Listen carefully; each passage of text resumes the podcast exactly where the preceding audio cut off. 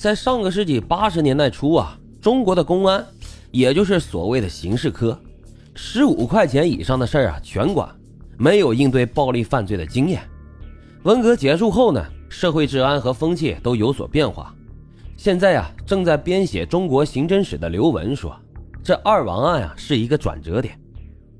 此案时间之长、地域之广、投入之大，是从新中国建立以来前所未有的。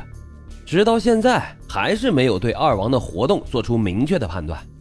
沈阳连杀四人之后，能够肯定的是，二王的四次露头：从北京开往广州的四十七次列车上开枪，湖南衡阳打死了一人，湖北岱山、武汉打死了四人，安徽淮阴抢到了两点一万元，一直到江西广昌被击毙。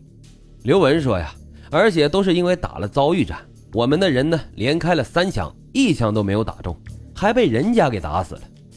所以这二王案结束以后，刘文说自己的情绪完全提不起来。七个月才破案，应该汲取教训，有什么英雄可言呢？同年的夏天，邓小平在北戴河召开了会议，第一次做出了严厉打击刑事犯罪的指示。从二月份到四月份，公安部门的压力也越来越大。五月份。悬赏两千元的通缉令，一夜之间就贴满了大街小巷。刘文至今还保存着这张已经发了黄的文革后的第一张 A 级通缉令。除了二王的相貌特征，背面啊还印着“只许张贴，不准广播登报”的字样。因为啊害怕这影响不太好，通缉令呢也来不及让各地去印，只好就印好了，派着飞机运往了全国各地。新中国成立以后啊，从没悬过赏。刘文也曾仔细地研究过香港、台湾地区，包括清朝和民国时代的悬赏通缉。他当时啊，还对领导说：“重赏之下必有勇夫，这应该不是封建主义、资本主义的专利。”刘文笑着说：“现在悬赏五十万元的都多了去了，但是当时啊，送到领导那里，领导批示同意后，但是把奖金从五千元改成了两千元。此后啊，刘文背着一台十几斤重的电话。”跑遍了广东、安徽、江苏、湖北、河南、陕西和河北，那个电话当时是最高级的了，瑞典的，还带个电台。因为没有专车，刘文去很多发现线索的边远地区时都要坐公共汽车。当时的公安局啊，给他们开了个证明，说有两个警察同志要坐车，麻烦保留两个座位。刘文还特意买了一百件防弹背心，两百块钱一件，到一个地方就发一件。这刘文说到自己走过的每一处时，都会激动地站起来讲。他说啊，当时在广东白云山也围捕了，武汉呢还调用了军用的直升机，但还是没有逮到二王。上个世纪八十年代呀，公安的装备还很落后，没有幺幺零报警电话，也没有巡警、特警和检查点，连传真机啊也是为了二王才买的，好赶紧把照片传往全国。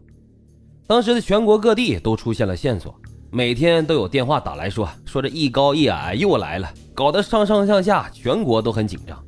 但是经查证呢，大部分都是假的，特别是出现了很多假二王来冒充二王到处作案。当时在大连围堵了半天，抓到了这一高一矮两人，他们还承认自己就是二王呢。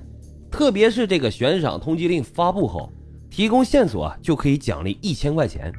经核实的可以奖励两千元。刘文说：“当时跟现在动辄就悬赏五十万元捉拿在逃犯可不一样。当时啊，有人说公安无能，拿钱来买人民的自尊；也有人说这样省警力、省经费。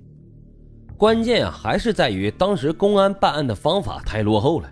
他们还习惯于先侦查现场，再找出证据，再去追捕犯人。但是这通缉令啊，也带来了问题。”等他们找到证人要描述人家的长相时，这犯人啊早就跑路了。除了群众路线呢，那最有效的方针就是迅速主动出击，设包围圈，大中小各设三个。江西广昌最后的围堵啊就是这么办的。这刘文当时参加了六次大围堵，为他以后应对暴力犯罪积攒了经验。二零零七年九月二十一日晚。距一九八三二王被击毙二十四年零三天的时候，沈阳市的一幢老房子里啊，当了一辈子中学教师的王嘉林和王春芳啊接受了采访。他们呢，也就是二王的父母。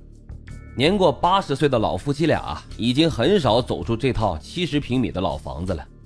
王春芳说：“他四个孩子都是姥姥带大的。文革的时候，保皇派和辽沈派就在大院里面舞斗，动刀动枪，甚至是埋地雷。这是哥俩容易学坏的年纪。这王宗芳和王宗伟后来使用的枪，就是一九七六年三月份从沈阳大北监狱偷来的。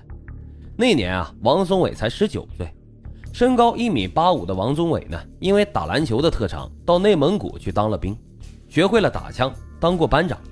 退伍后就进入了沈阳当时屈指可数的大厂七二四厂。看过那么多的报道，只有一个作家说过，二王的产生啊有一定的历史因素。我们觉得写的真好。八十一岁的王嘉林说：“以后身体好了，我想和老伴儿啊，沿着我儿当年走过的路啊，去再走一圈。”看看我儿当年是怎么生活的，也听听老百姓的反应，哪怕是要给人家赔礼道歉啥的，我也能啊。好的，今天的东北二王的罪恶人生就讲到这里，感谢大家收听老白茶馆，我们下期再会。